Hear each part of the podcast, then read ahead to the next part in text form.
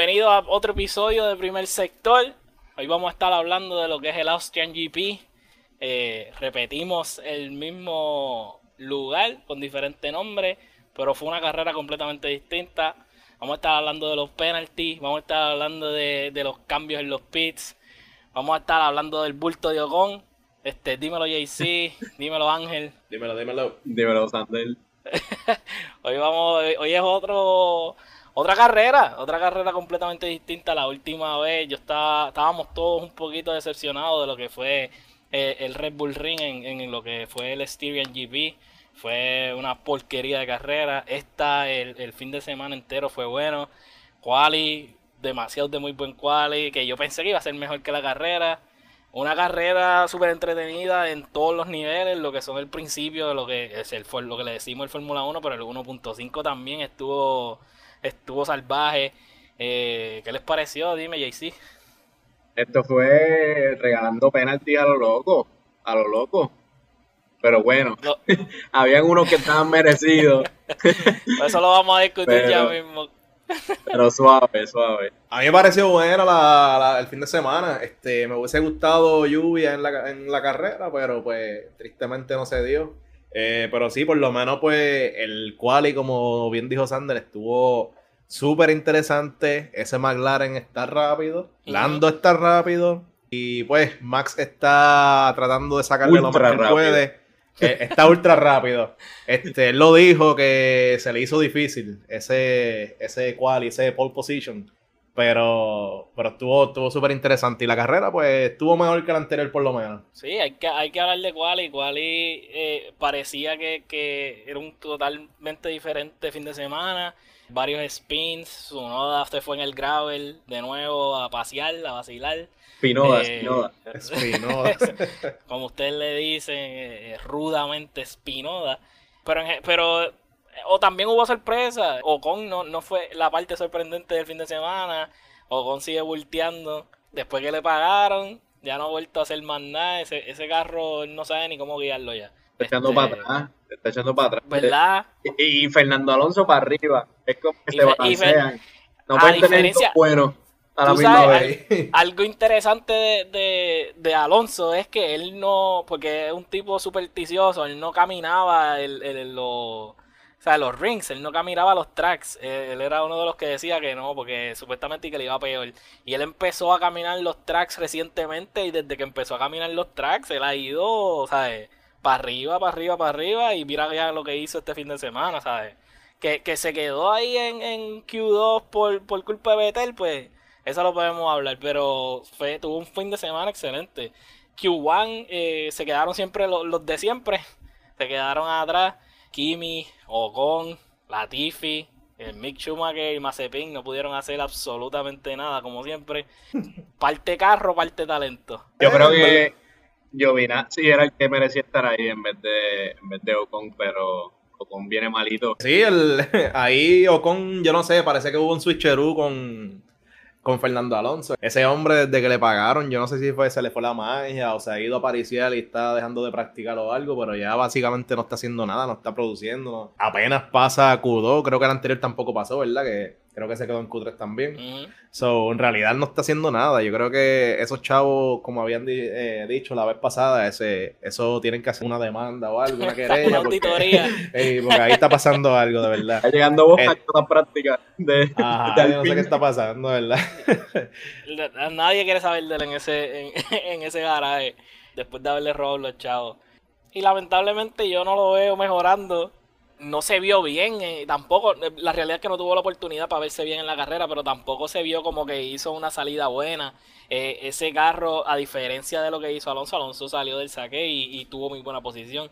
O no movió ese carro. Y tú tienes un carro superior a los que están al lado tuyo, significando los Haas, los Williams y lo que es el Alfa Romeo de Giovanazzi. Tú tienes un carro superior, se supone que en el arranque pues por lo menos te hubieses podido tener un poco de espacio y evitar lo que te pasó, que fue el accidente que hubo, que entonces pues te fue dinero. Pero básicamente por el papelón que estás haciendo, te buscaste el accidente que tuviste.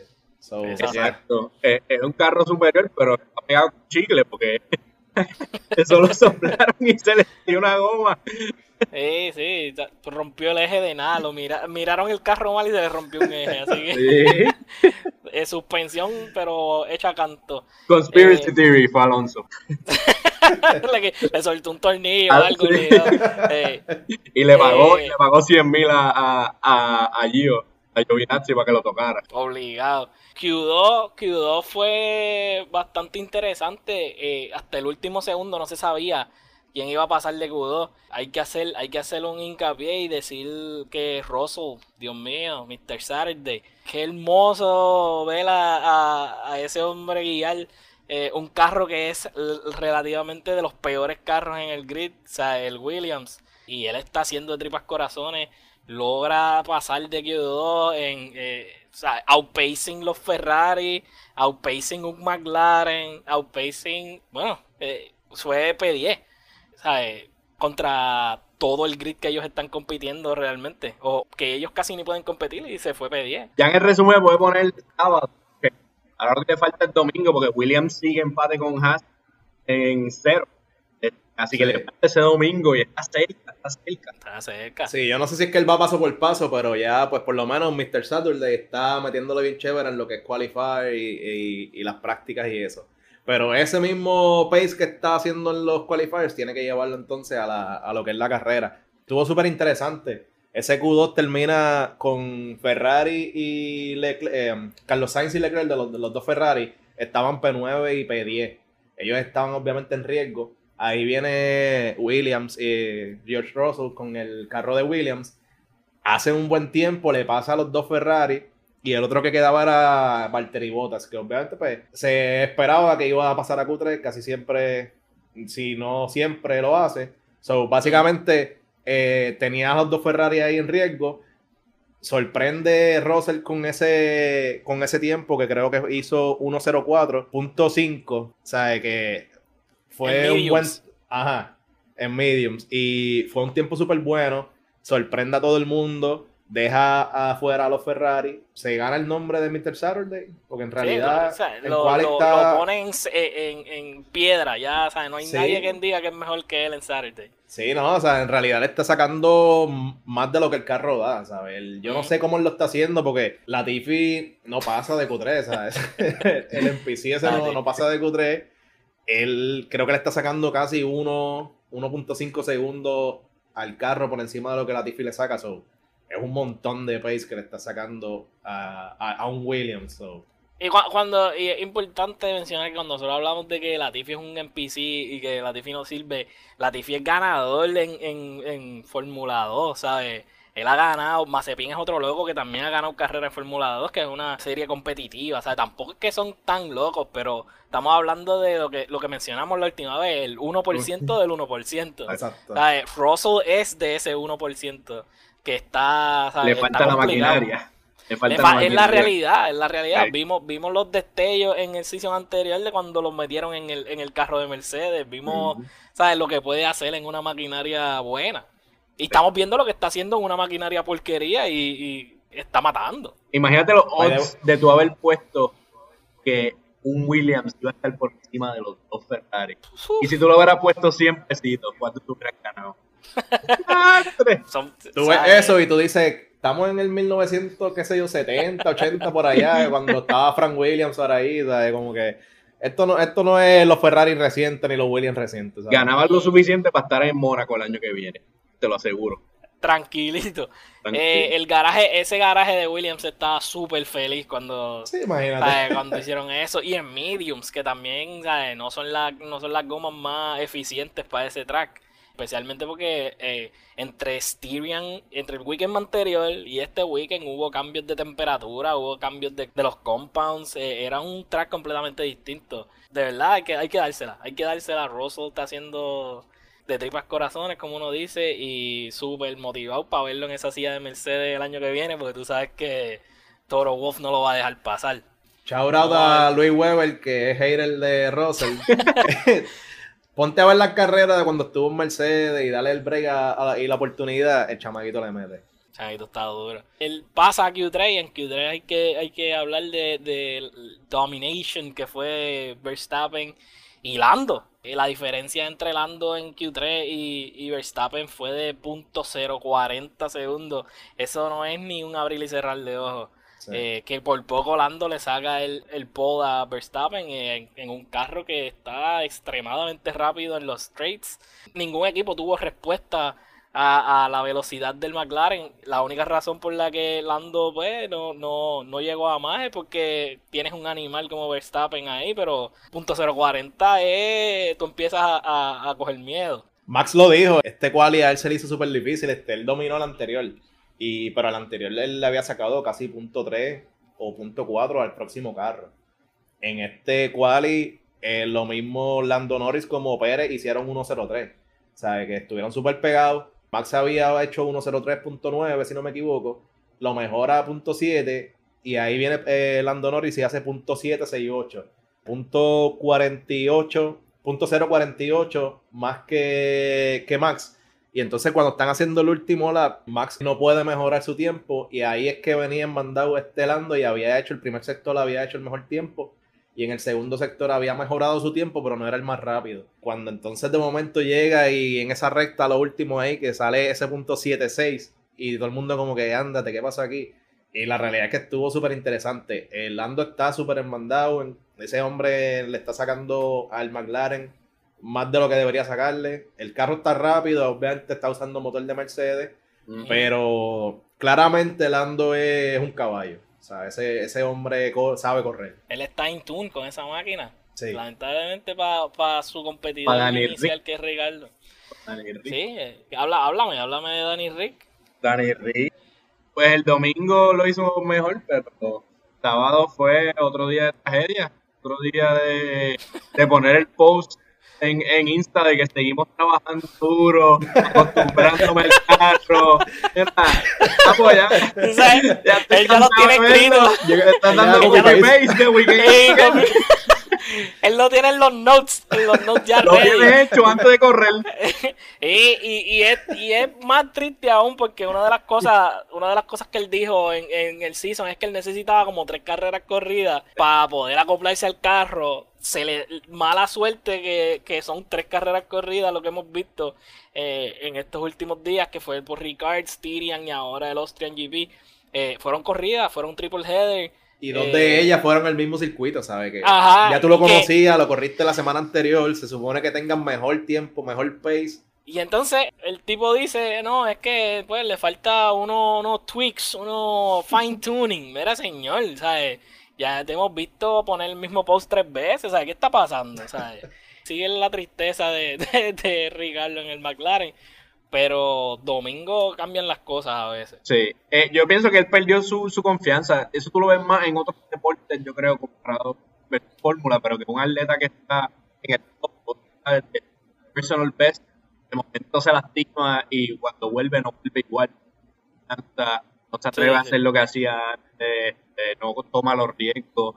Y parece que él, no sé si fue que le afectó tanto perder tanto en Renault, pero que en Renault también llevó ese carro a lugares que tal vez ese carro no debería haber estado. En términos bueno Y, ahora con McLaren, pues te veía que solamente era un.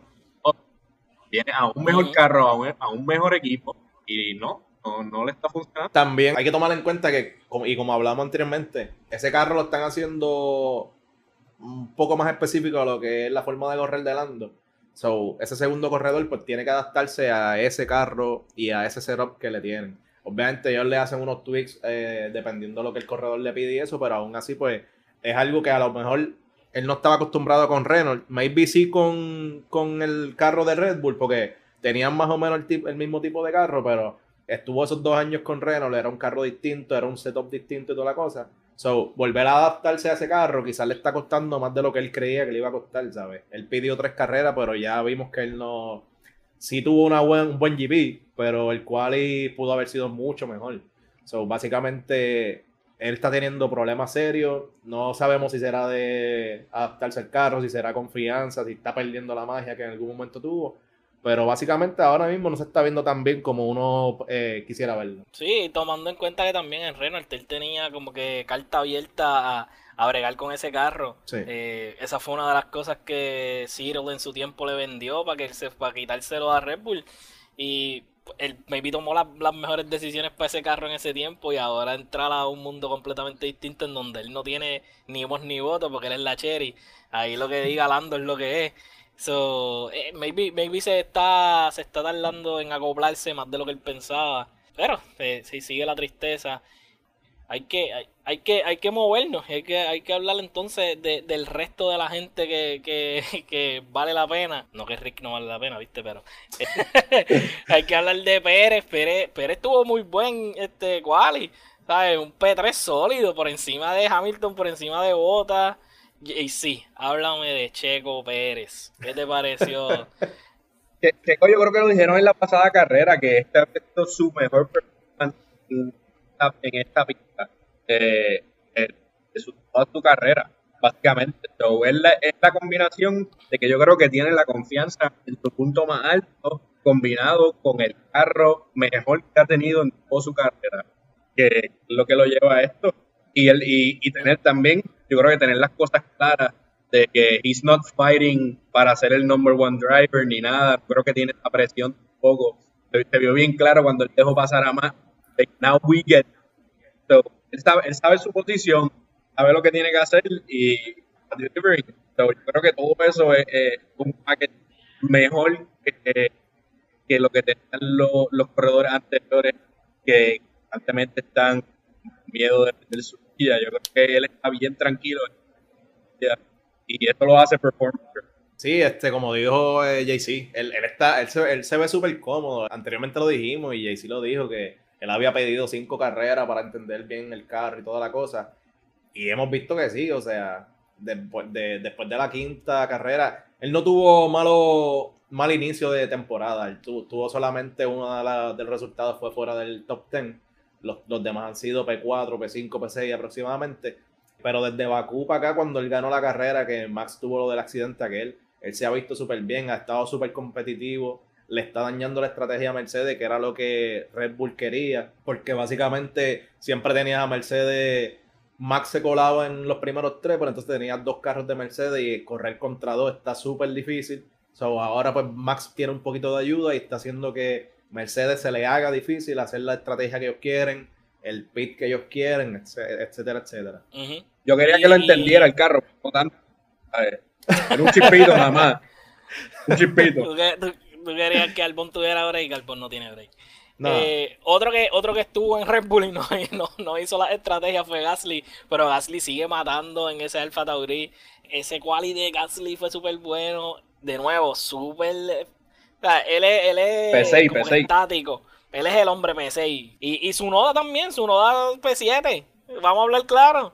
Él en práctica se fue para el gravel, pero ha tenido buenos resultados en quali recientemente. Pero, pero, él no ha visto el P7, vamos a darle Él no ha visto el P7, no. Él es, él es, él es Espinoda, él es Espinoda. por ahora. Oye, oye, vamos.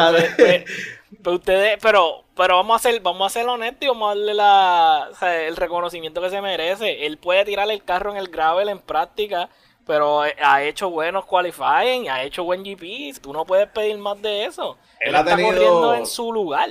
Él ha tenido glimpse de que tiene, de que tiene el talento y tiene lo que hace falta para ser un buen corredor y obviamente un ganador eventualmente. Pero comete, claro, también, exacto. pero comete, comete errores que que son tontos, mano. O sea, rookie mistakes Que, que, eran aceptables en las primeras tres carreras, pero, coño, ya, ya en la novena y sigue haciendo cosas como lo que hizo en esta carrera, de lo del crossing el wildline. So, tú, él mismo se está mandando a, a, a, chaval y a joder. Ajá. él mismo se está mandando a joder y por errores pendejos. O sea, básicamente tienes el talento, tienes el carro. Gasly le está sacando el pace brutal a ese carro, está compitiendo todo el tiempo en esos primeros 5 o 6 spots y Yuki está bien inconsistente. A veces corre brutal como si fuese un ganador. Y de momento viene y parece a Mazepin, ¿sabes? no, no está tan consistente en esa, en esa parte. Sí, yo creo que esa es, la, esa es la palabra clave, inconsistencia. Es demasiado inconsistente y eso le ha costado un par de carros porque ha roto un par de carros. La realidad es que está todavía aprendiendo a guiar al límite de, Fórmula 1 y eso, le, y eso va a tomar un tiempito, pero los rookie mistakes, tú lo supones que lo hagas una vez y después aprenda. En este GP él no hizo eso y, vamos a mencionar por qué. Pero de Q3 se quedan afuera Betel, Stroll, que siguen, siguen con los problemas. El canadiense Stroll no le están sacando lo que debería sacar ese carro. Ellos los cambios de regla de aero y de otras cosas le afectaron un montón. Ellos básicamente son un Mercedes viejo. So, si al Mercedes le afecta, el Aston Martin le afecta doble. So, ellos están todavía con problemas. Y Mr. Saturday, que es el caballero roso, que él pues logra un P10 en, lo que nadie se esperaba. Y así es. Ese es el grid. Esa posición es bien valiosa, aunque no tiene puntos en cual y esa, esa posición es bien valiosa para ese equipo porque era algo que nadie se esperaba ver. Lo ya lo hemos hablado y lo vamos a seguir hablando. Claire estuvo ahí y no lo vio. Ahora lo estamos viendo con cambios de dirección y con un influx de dinero que ese equipo ha tenido que no tenía en ese tiempo.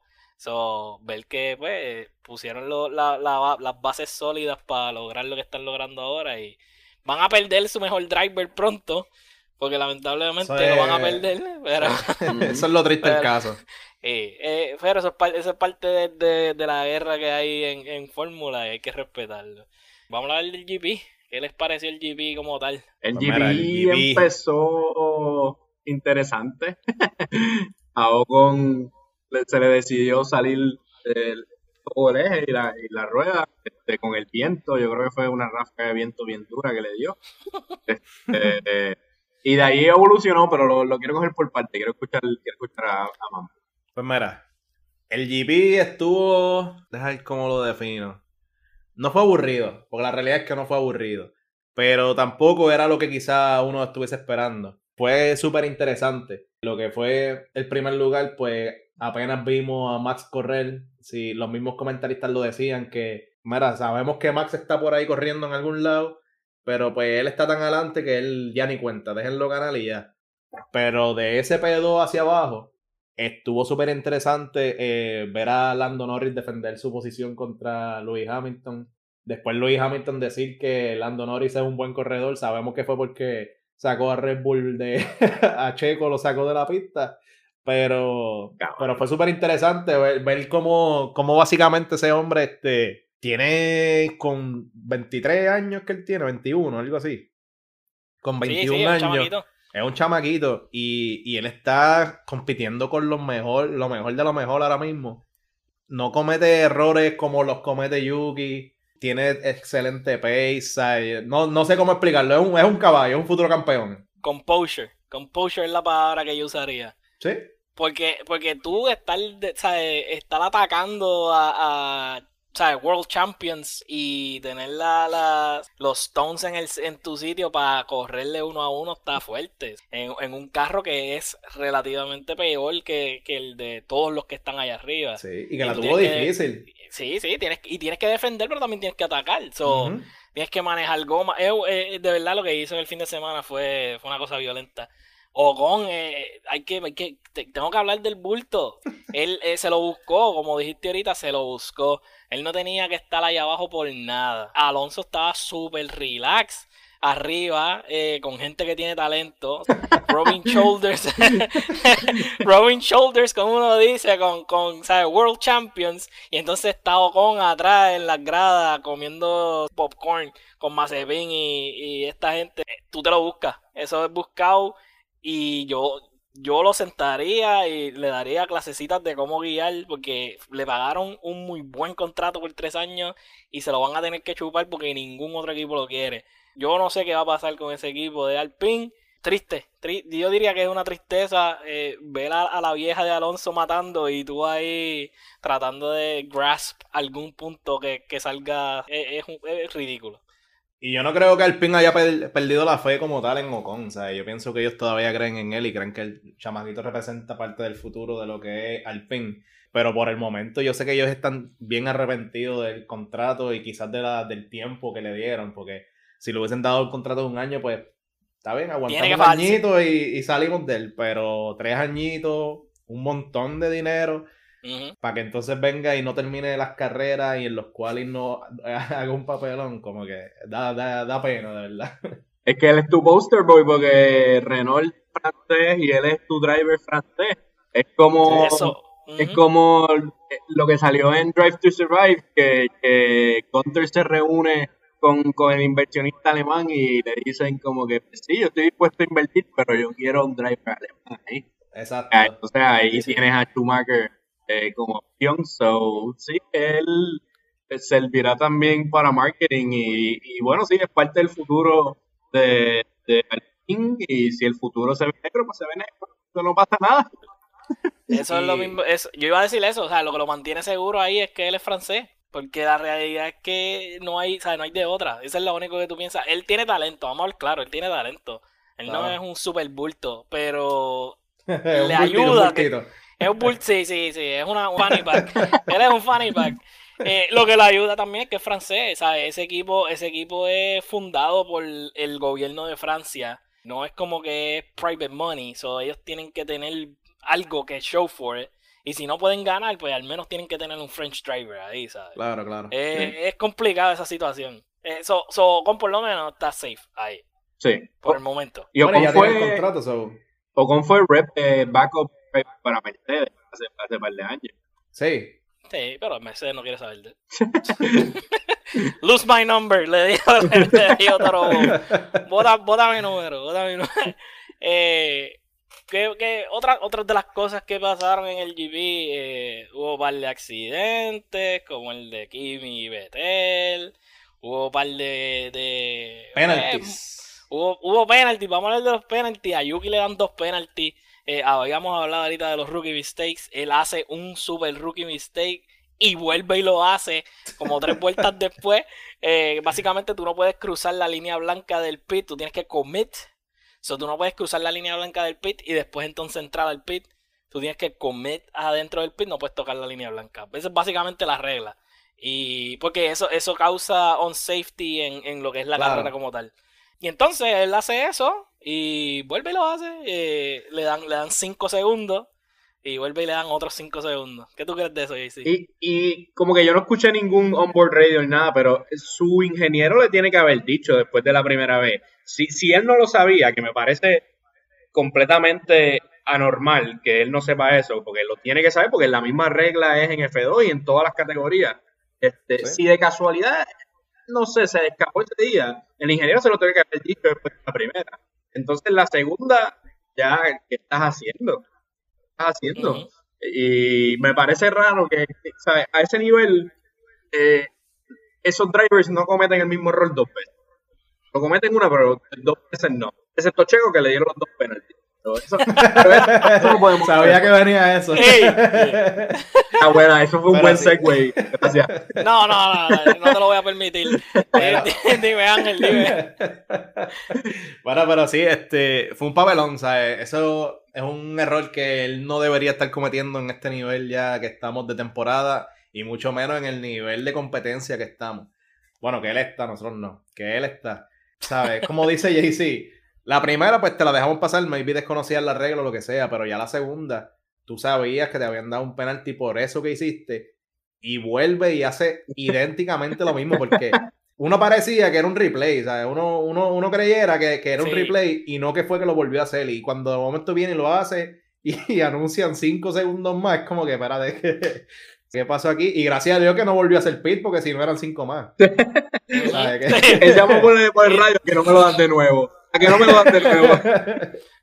Interesante que en el mismo track, el, el, el weekend anterior, él no lo hizo. O sea, eh, que, que, tuvo una carrera, como quien dice, buena. No lo hizo. y entonces viene este track y lo hace dos veces. Como que ya lo se me olvidó hacerlo la semana pasada. Vamos a hacerlo ahora pueden ser muchas cosas. Yo no, yo no escuché los onboards de su, de su nodo también. Pero puede ser que, que, el, que el Race Engineer como que le dijo tarde. O, o, puede haber sido eso. Como que ellos también estaban tratando de evitar el, el undertake. Porque estaba tratando de Leclerc hacerle un undertake a Gasly. Eso es bien posible que haya sido el ingeniero que le dice, ver, a último segundo entra el pit. Eh, es, es, bien posible que haya sido esa la razón. Y yo no le quiero darle el out, pero hay que darle también el beneficio de la duda, porque hacerlo dos veces es como que raises questions. Como que, como dijimos, la primera vez puede ser un error, la segunda vez es casi intencional. Y hay veces que pues, tiene que haber una razón behind it. Yo, yo pienso que si hubiera sido el ingeniero, hubiéramos escuchado el onboard de Yuki con una ristra malas palabras. Mm. Cabrón, de la segunda vez. Es posible, es verdad, es verdad. Maybe no, no se lo hubiesen dejado pasarle en el, en el broadcast Sí, sí, de la carrera. sí. Pero, pero eso fue interesante. Eh, otro, otro de los penaltis bien chéverones que vimos fue, que diría yo, ¿verdad? Que son unos penaltis bien harsh. Son unos penaltis que no debieron, no debieron existir. Son penaltis que le quitan la, la, la emoción a la carrera, ¿ves? Porque tú, no- you don't wanna race no more. Que fueron los penaltis de Lando y el penalti de Checo Pérez Los dos de Checo. los dos de Checo. ¿Qué, qué qué- cuéntame, cuéntame, JC, ¿qué te pareció el? Vamos a hablar del de Lando primero. ¿Qué te pareció el, el penalti de Lando? Es es wheel to wheel racing y medio flojo, pero si diste ese, todos los otros son penalties también. Esa es la cosa. Tienes que, tienes que consi- consistencia al asunto. Y, Pero ajá. no sé, tú no se lo hubieses dado a Lando. Yo pienso que estaba flojo, en verdad. Yo pienso que estaba flojo para darlo. Es como una de esas que, que en otro deporte es apreciación de- del árbitro. Lo que el árbitro diga. Sí, sí, pero yo creo que el árbitro se fue desmandó. Estaba, estaba muy trigger happy con los penaltis. Que no, sé, dímelo. no sé si, no sé si tenían que cumplir una cuota con los penaltis en este fin de semana, pero ellos estaban dándole a todo el mundo, ¿sabes? A, a Kimi le dieron dos también, a, a Mazepin le dieron otro por lo de la Mazepin. bandera amarilla. Stroll se llevó uno, ¿no? Este, Stroll creo que también se, sí, se llevó también uno por speeding en el pit. Sí. Y, Pero pues hablando del de Lando y por consiguiente del de Checo, el, ese, para mí eso no era un penalti. Tú quieres que la carrera sea lo más emocionante posible. Entonces estás en un momento donde la carrera se puso bastante emocionante. Estaba corriendo Lando con Checo wheel to wheel, dando lo mejor de sí cada uno de ellos. Checo commits, se va por fuera, tiene, hace el error de entonces irse por fuera y no frenar un poco y luego pues, ¿cómo es que dicen? Live to fight another day. Él viene y comete ese error y le cuesta, baja a P10. Proceden entonces a darle el, el penalty a Lando, que para mí no debieron habérselo dado. ¿Qué sucede? Luego de eso, Checo viene y le hace lo mismo a Leclerc dos veces. Y las dos veces le dieron penalty. A ninguno de los tres yo le hubiese dado penalty. Pero como ya se lo habían dado a Lando, pues entonces había que dárselo a Checo pues para ser consistente con lo de básicamente la regla y toda la cosa. Pero la realidad es que para mí no conllevaba penalti porque estás corriendo y en el caso de Lando y Checo, Checo no tenía posición todavía, él estaba detrás de Lando y lo mejor que él podía hacer era frenar un poco y luego de eso en la próxima curva o en la próxima recta pues tratar de entonces pasarle nuevamente y no commit a tratar de pasarle en esa curva cuando viste que ya te costó entonces un montón de posiciones, ocho posiciones específicamente. So, lo mismo digo de Leclerc. Leclerc no debió commit y él debió haber frenado un poquito. Pudo haber entrado eh, a la curva de diferente manera, hacer el apex un poco más eh, antes o un poco más tarde y hacer un, o sea, diferentes estrategias. Hemos visto que Luis ha hecho eso con Verstappen. Verstappen no trató de sacarlo, pero sí defendió su racing line. Y vino Luis y frenó. Y él dijo, pues vamos a dejarlo pasar. Y más adelante yo vengo y trato de pasarle nuevamente. So, eso es lo que yo pienso que debió haber pasado. Y no debieron haberle dado penalty. Ninguno de los dos corredores debió haber commit a, a tratar de pasar. Y pues básicamente les costó, ¿cuánto? 10 segundos a Checo y 5 a Lando y a la posición a Lando. Sí, yo creo que Lando eh, sufrió probablemente más ahí porque por ese pit stop que él tiene que coger es que Bottas le gana la posición y Bottas termina 2 y Lando 3 y la diferencia fueron 2.3 segundos que fue al final de la carrera. So, para Lando pues, le- lo más seguro le costó el P2, pues yo no creo que Claro. Bottas tampoco venía con mejor que Lando, así que probablemente, probablemente no. Este. Y, y- y esto es de lo que yo llevo hablándole de las consecuencias en los tracks. Si, si esto hubiese pasado, que pasó en Paul Ricard, por ejemplo, no pasaba nada porque tú puedes correr wide y ya chileaste. En un track como este, como hay gravilla, hay consecuencias. So, tú tienes que tomar las decisiones correctas. Pérez tomó una decisión incorrecta cuando estaba corriendo con Lando, corrió, corrió abierto y Lando no tiene por qué ceder su, su posición en esa, en esa, en ese en that instance. Ellos no, él no tiene por qué cederle o dejarle espacio porque él está en su racing line él está en su posición. Quien tiene que back off espera él no puede atacar eso así a lo loco. Y mucho menos tratar de, meterse para adentro y porque eso sí es reckless driving eso le van a probablemente le una bandera negra pero o sea eh, comete el error se tiene que abrir un poquito poquito más de lo normal y como hay consecuencias en la gravilla ya tú sabes lo que pasó pierde ocho posiciones porque tiene que reset y toda la cuestión. Lo mismo pasa con Leclerc. Leclerc trató dos veces de, de meterse a tocojón, como uno dice, por el lado abierto, cuando él no tiene espacio para meterse por el lado abierto. Checo claramente estaba on the inside, Checo claramente tenía el racing line. No hay nada que Leclerc pudiera hacer ahí. Él tenía que aguantarse como hizo Luis en Spa con, con, Verstappen, él tenía que aguantarse y tratar de y tratar de coger el inside de Checo.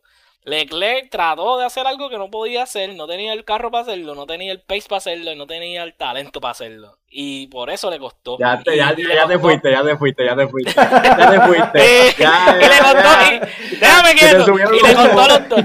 Y, le costó a los dos. la realidad es que le costó a los dos. Les costa la posición a Leclerc por, por Zafau y le cuesta entonces segundos valiosos a Pérez porque le dieron dos penalties.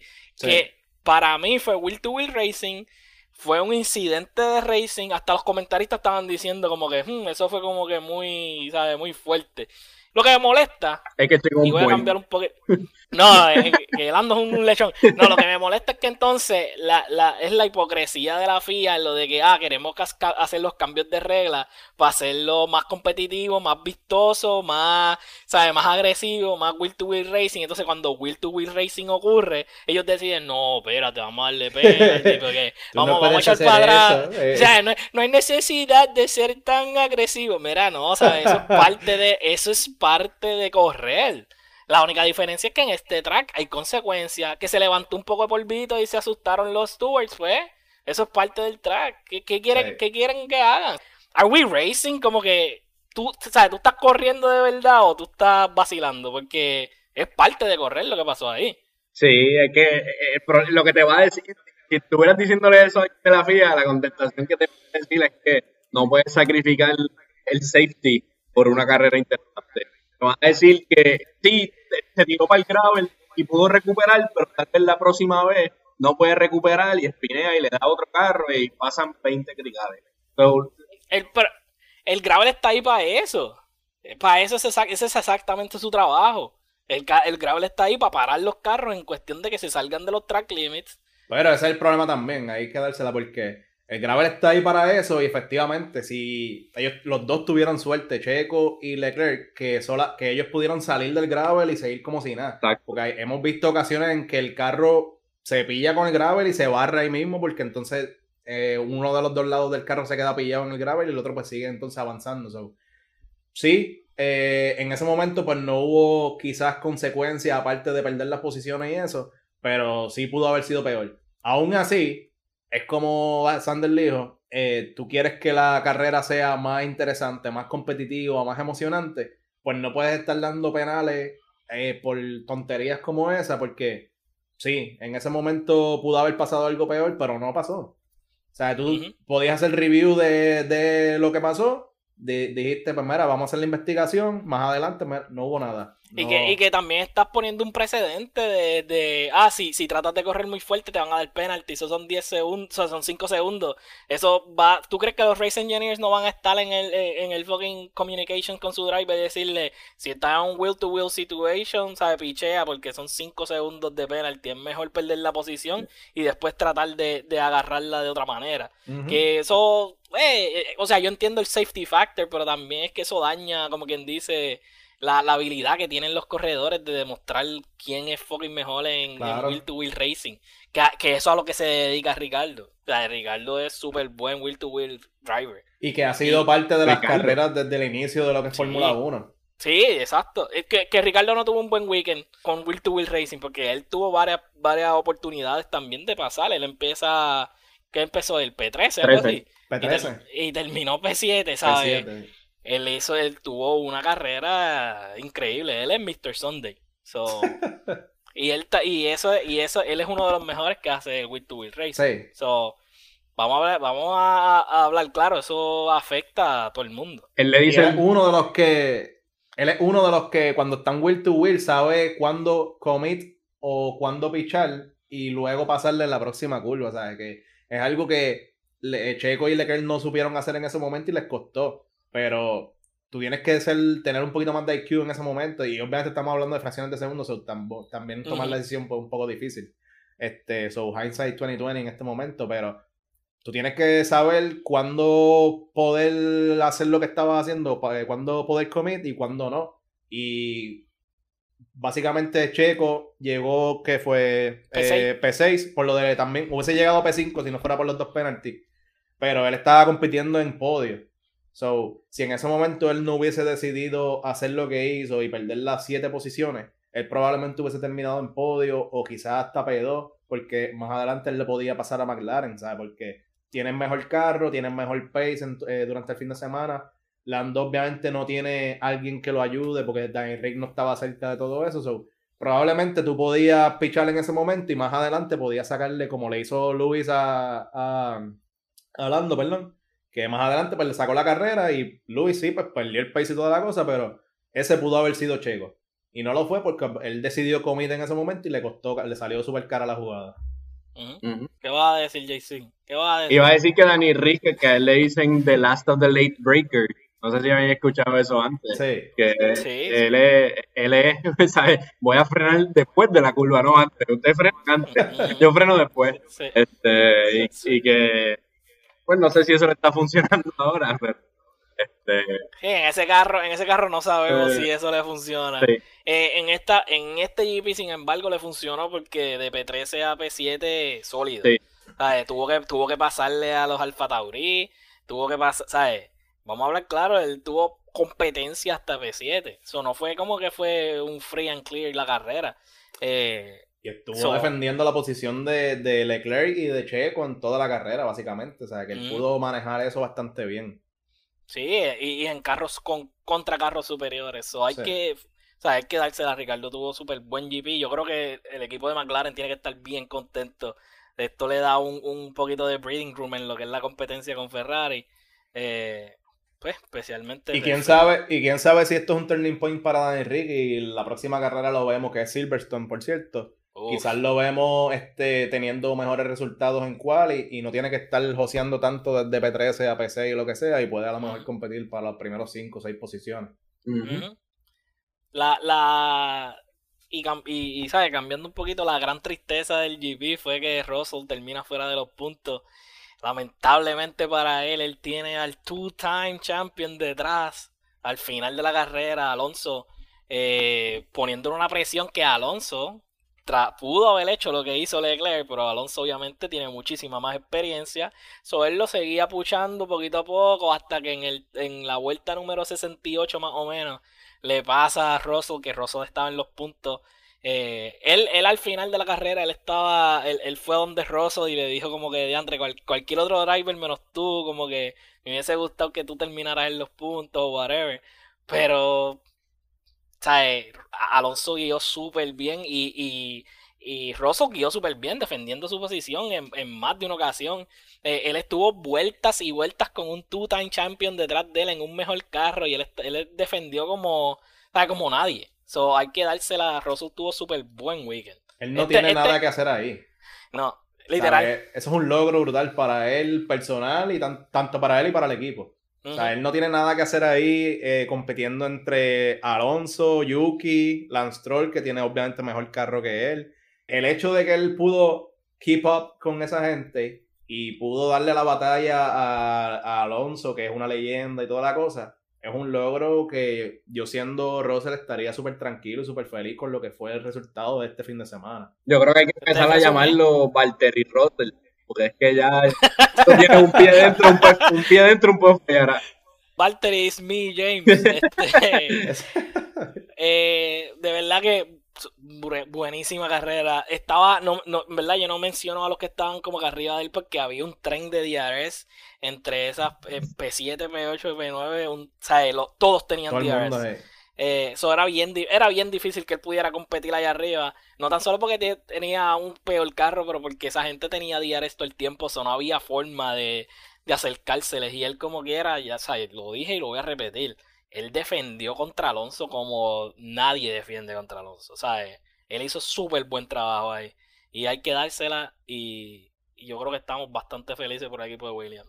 So, por lo menos yo estoy feliz con el equipo. Estamos felices. Eh, la han metido, la han metido. Es que necesitan chavo también. Estaban corto chavo los últimos seasons. Me eh, ahora con el, año que viene con la regulación y con el cap y toda la cosa. Es un reset. Sí.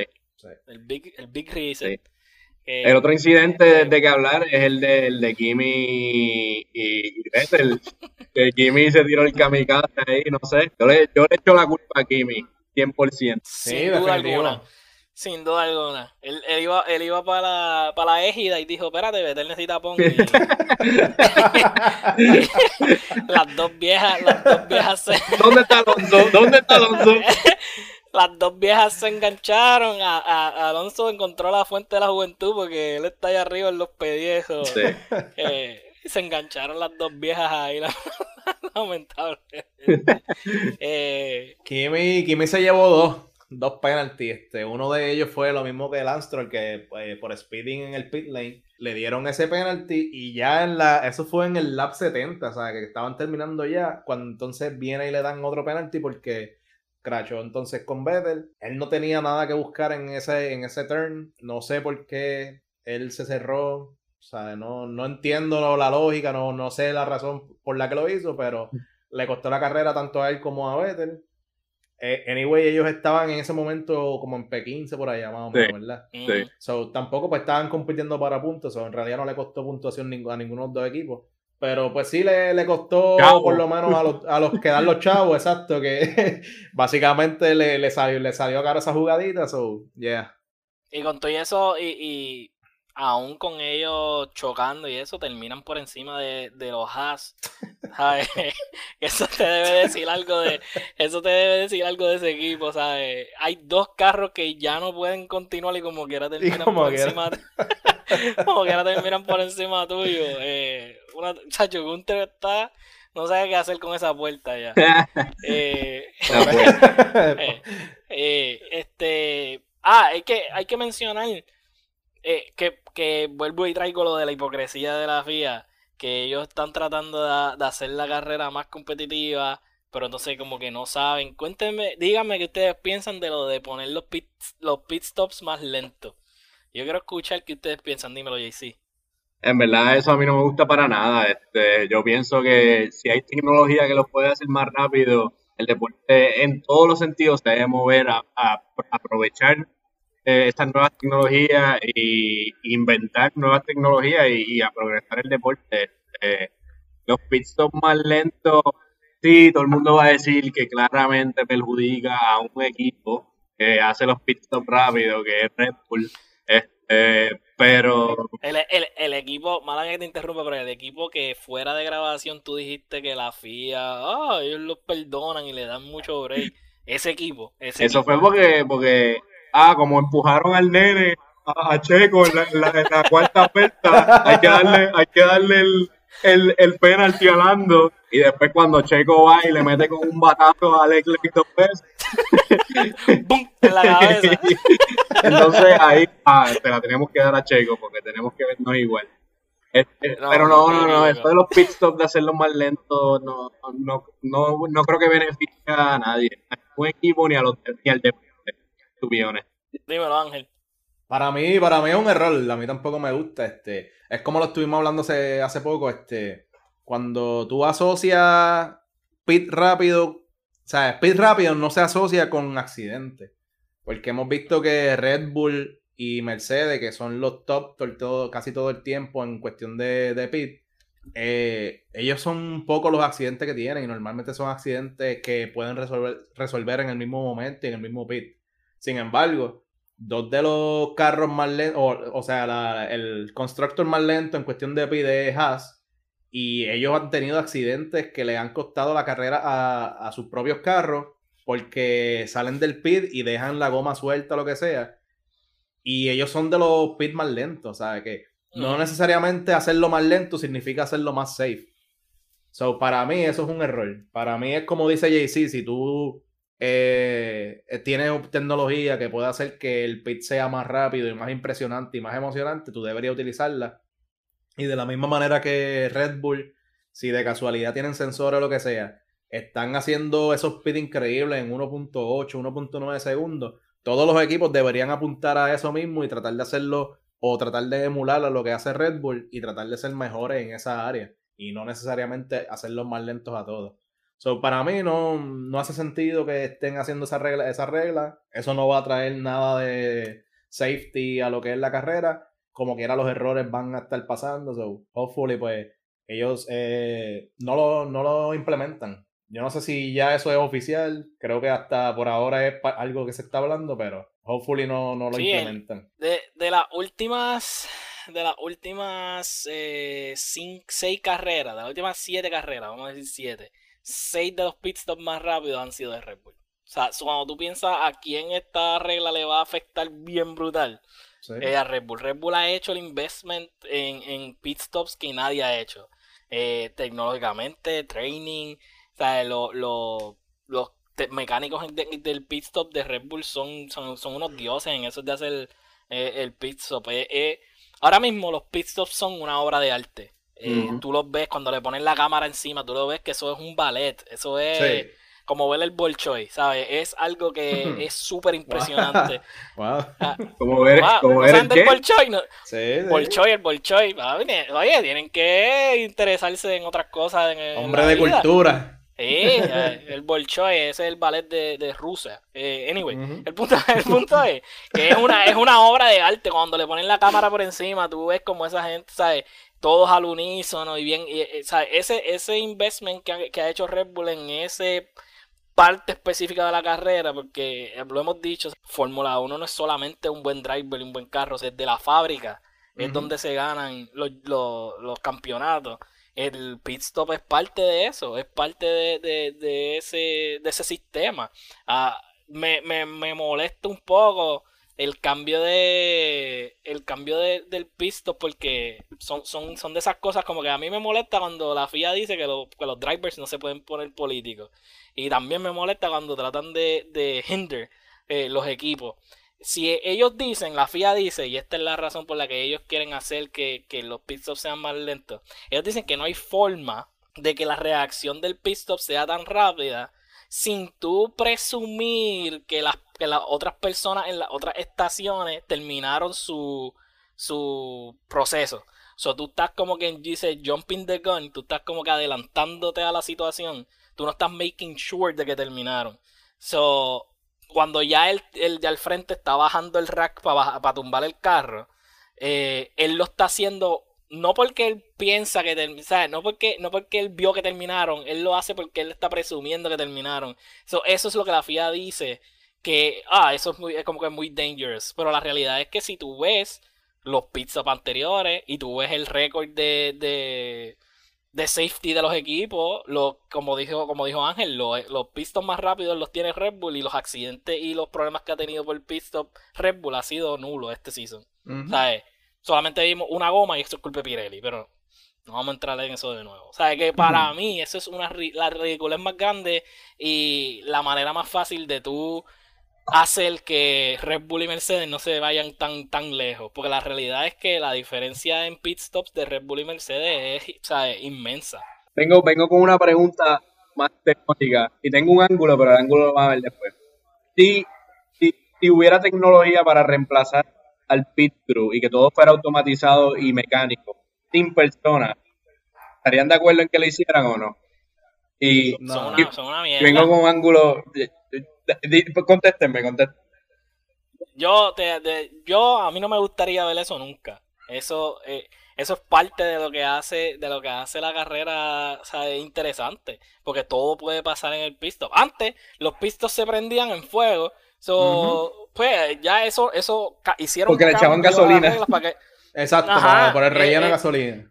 le hicieron cambios a las reglas para que eso no sucediera y eso se entiende porque es más safe. No significa que va a ser más lento al revés, no tener que meterle gasolina a un carro lo hace más rápido. Es mucho menos moving parts. So, que es como un step backwards. Entonces hacerlo, hacerlo todo el mundo automático, eh, como que si la tecnología existe de que viene y le saca las cuatro gomas y le pone, y le pone cuatro gomas nuevas, eso le quita como que interés al, al, pit stop como tal. Las estrategias van a ser diferentes o no va a haber estrategia, ¿sabes? Porque la realidad es que tú pierdes 25 segundos, pero es 25 segundos si tú haces un pit stop bueno, si tu equipo de, de pit es bueno. Si no, pues todo el mundo va a tener el mismo o sea, el mismo renglón, es como medio, medio ridículo. ¿Qué tú crees, Ángel? Eh, lo mismo, eh, para mí no, yo no lo haría. O sea, yo si tuviese la oportunidad o la opción, no lo haría. Este, yo preferiría que estuviese eh, el error o la variable humana, porque eso se presta a que haya más resultados, ¿sabes?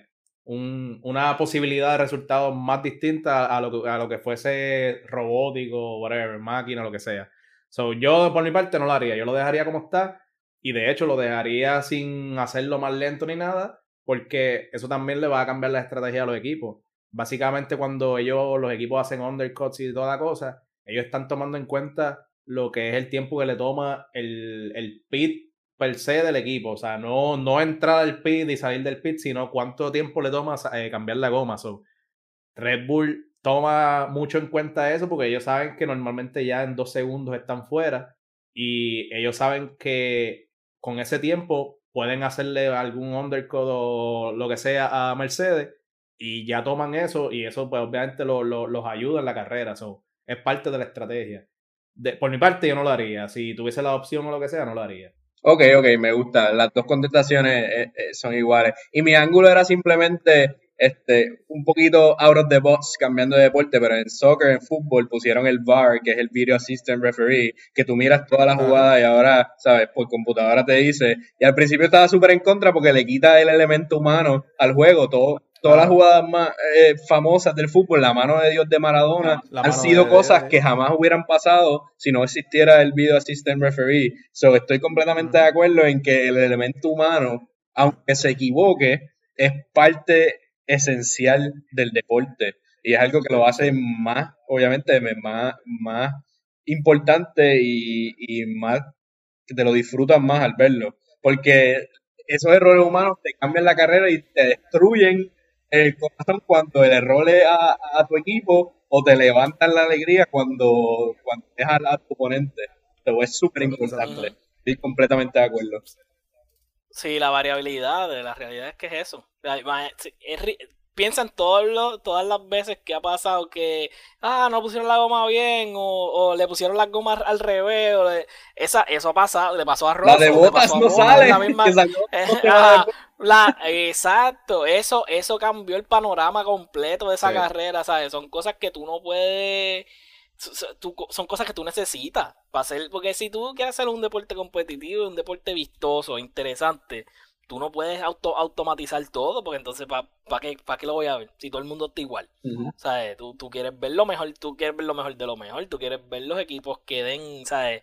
La milla extra. Esa gente del pit de Red Bull entrena como si, ¿sabes? Son unos ridículos entrenando ellos son, tú los puedes considerar atletas, ¿sabes? Ellos son atletas. Ellos son atletas, ellos entrenan y ellos mejoran su, su craft y ellos están todo el tiempo buscando la manera de ser mejor en la tarea que le toque. son unos duros y eliminar eso sería un error, honestamente. Y, y vamos, a, vamos a hablar claro, si ellos están a, presumiendo, ¿sabes? Si ellos, están tomando las decisiones por confianza en el, en el mecánico que está al lado tuyo, eso está bien ready. ¿Sabes? Tú sabes que, que tu equipo está tan duro haciendo su trabajo que tú puedes soltar el carro sin saber si terminaron o no porque tú estás casi seguro que terminaron. Para mí eso está súper cool. Yo, la, la FIA para mí está tomando la peor decisión que ha tomado en los últimos, ¿sabes? En los últimos tiempos del deporte en, tratar de hacer esto. Eh, la realidad es que no sé, no, no sabemos qué va a pasar. O sea, ayudita para Mercedes, tú sabes. Sí, los nenes lindos. Pero mira, ¿se lo enviaste en el email a Masi o no? Se lo envié y le, y le, envié tres o cuatro malas palabras para que sepa, para que chupe, para que... Hablando de eso, tú comentaste algo con respecto a la comunicación entre Toto y Masi. No sé si quieras hablar de eso. Ah, sí, no. Eh, ah, gracias, gracias, amigo. Mira, a mí Sí, es que, es que me disgusta. Eh, tú me acabas de joder el día. Me, me disgusta tanto que él tenga una línea abierta a Michael Masi. Michael Jaramillo Masi, que me escucha.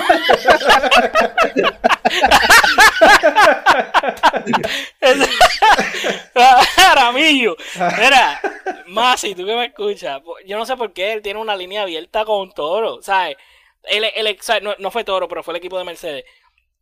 ¿Por, qué? ¿Por qué tú tienes que entonces, después de la práctica, tú le dices, oye, ¿te, gustó cómo funcionó la carrera? Eh, ¿Estás seguro? Y le dice, no, ¿sabes? Masi, Masi le dice, no, a mí me, a mí me gustó la carrera, estuvo súper chilling.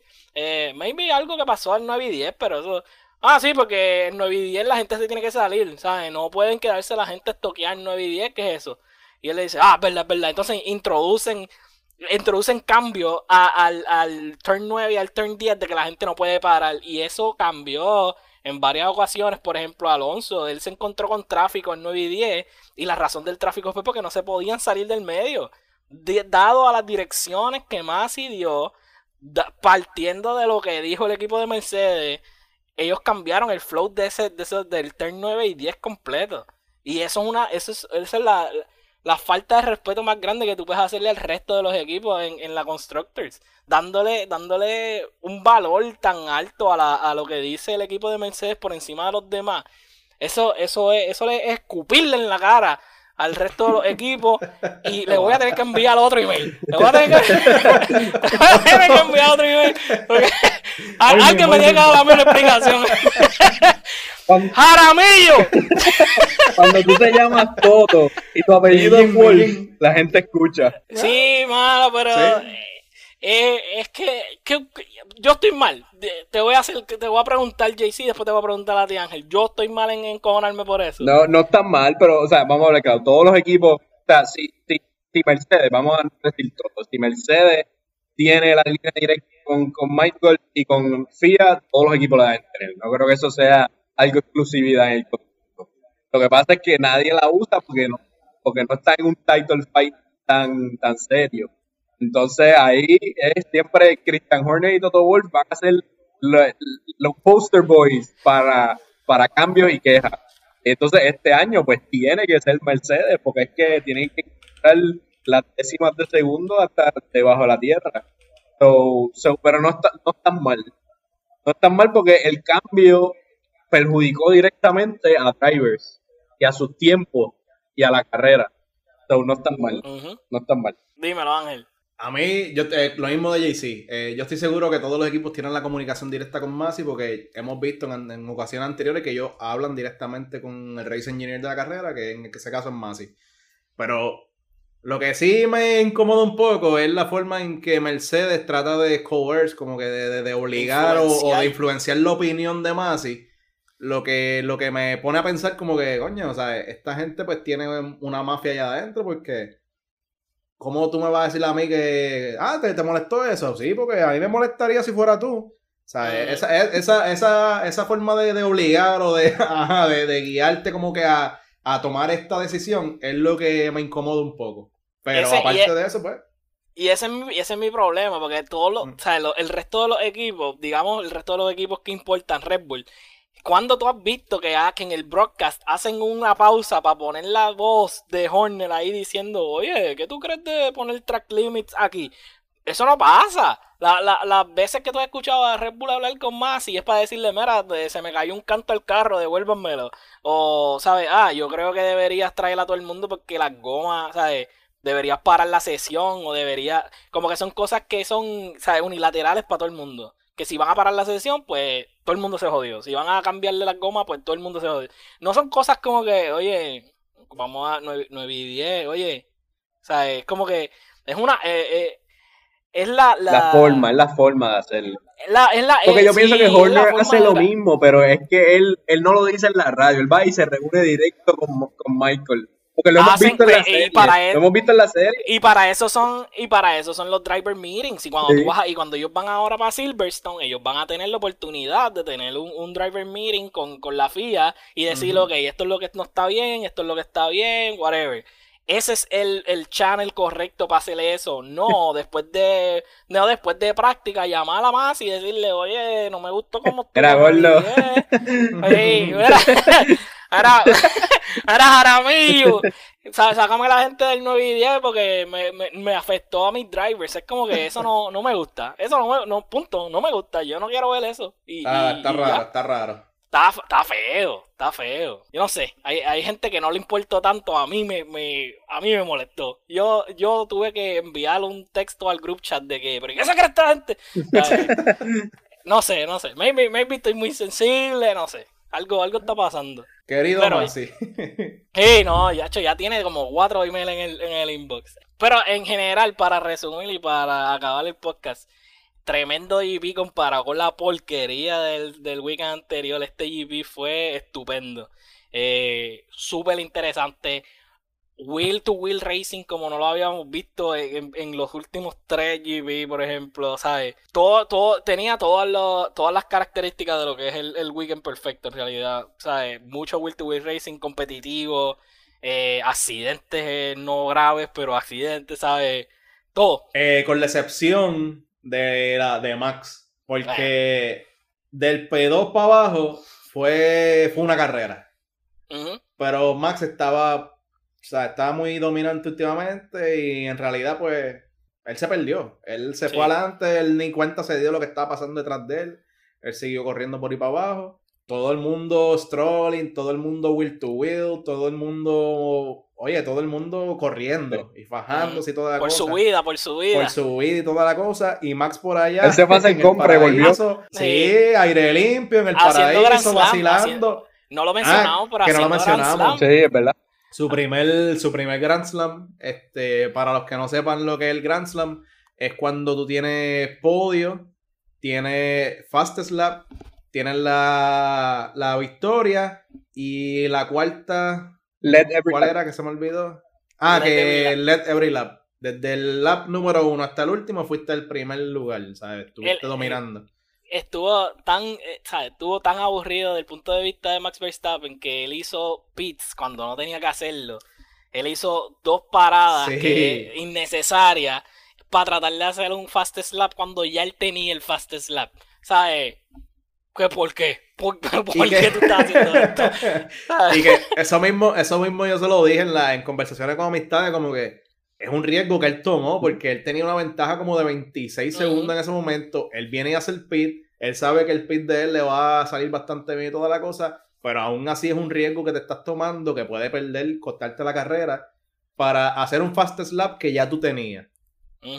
Eso sí, le bajó creo que 1.5 segundos al fast Sí, lo slap, cementó. so- sí, él dijo, pues ahora nadie me va a tener el fast slap, ni, ni Hamilton ni nadie, porque Hamilton también hizo pit, pero Sí. no pudo entonces mejorar el tiempo.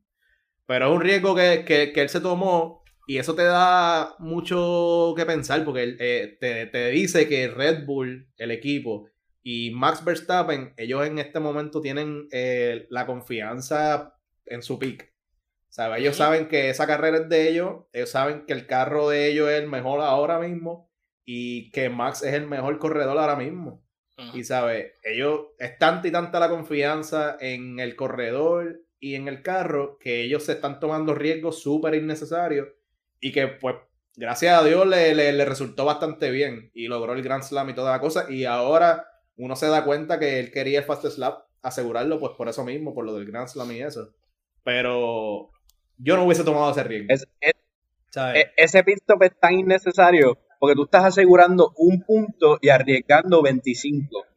20 cuenta de fast slap. O sea, eso no hace sentido ni, ni en opposite day.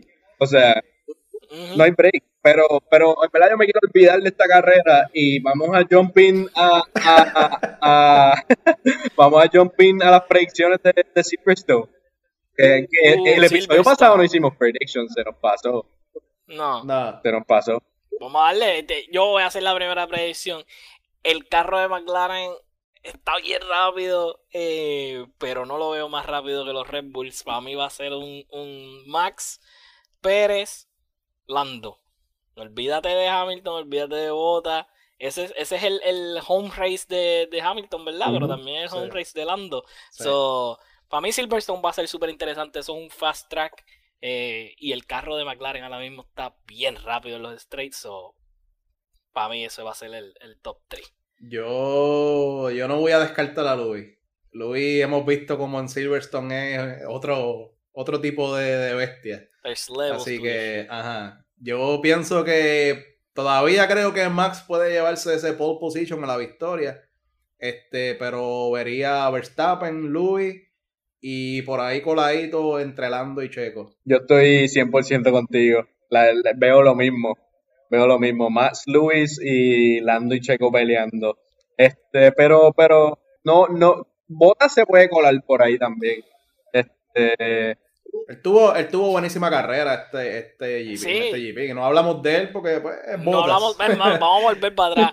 Eh, estuvo, estuvo, estuvo interesante que, que, esta vez, de las pocas, porque hemos dicho que él no es muy fan de los Team Orders, esta vez él sabe que su trabajo está, esa silla está en peligro, hizo buche y aguantó, aguantó detrás de Luis hasta que el equipo le dio la, la ¿sabes? De green light le dio el visto bueno para poder race a Luis. Y, y no fue que le dijeron a Luis salte, fue que le dijeron you gotta race him. y ahí entonces Bottas demostró que tenía el, mejor carro, las mejores gomas en ese momento, el mejor pace. Y pues se lleva a Luis, pero fue, fue interesante ver esa dinámica en el equipo. Que, que primero le dicen no, no corras con Luis porque estamos batallando por el championship. Y, pues, y después cuando Luis dice, mira, no tengo gomas, no tengo carro él dice, ok, now you can, now you can race him. Es como que fue, fue bien cool. No corras con Luis porque te quedas sin trabajo hoy mismo. Eso fue lo que le dijeron. y que y que Luis se quedó sin pace porque él tenía el damage del floor porque él mismo lo causó por estar saliéndose de, los límites del track, ¿sabes? Que él está cogiendo el curve ese y él mismo mandó a joder el piso del carro. Sí, que, hubiese sido muy otra historia si el carro, el floor estuviese, estuviese bueno. Pero esta vez respeto, esta vez bota respeto a los team orders y eso es algo que es raro, so hay que, hay que dársela ahí. Anyway, Silverstone, súper interesante la carrera ¿Ustedes piensan que el equipo de McLaren, el equipo de Mercedes va a meterle? Yo pienso que el equipo de Mercedes va a hacer un papelón. Eh, vamos a ver qué pasa. Eh, acuérdense de seguirnos en las redes, Ticket Center, en Spotify, en Insta, en TikTok, en YouTube. Y como siempre, apreciamos mucho que nos escuchen, que nos manden el feedback. Este, de semana que no hay carrera, como tenemos episodios, ahí es que le metemos un tema exótico, nuevo, técnico, para que aprendan. Y, y como siempre, primer sector out.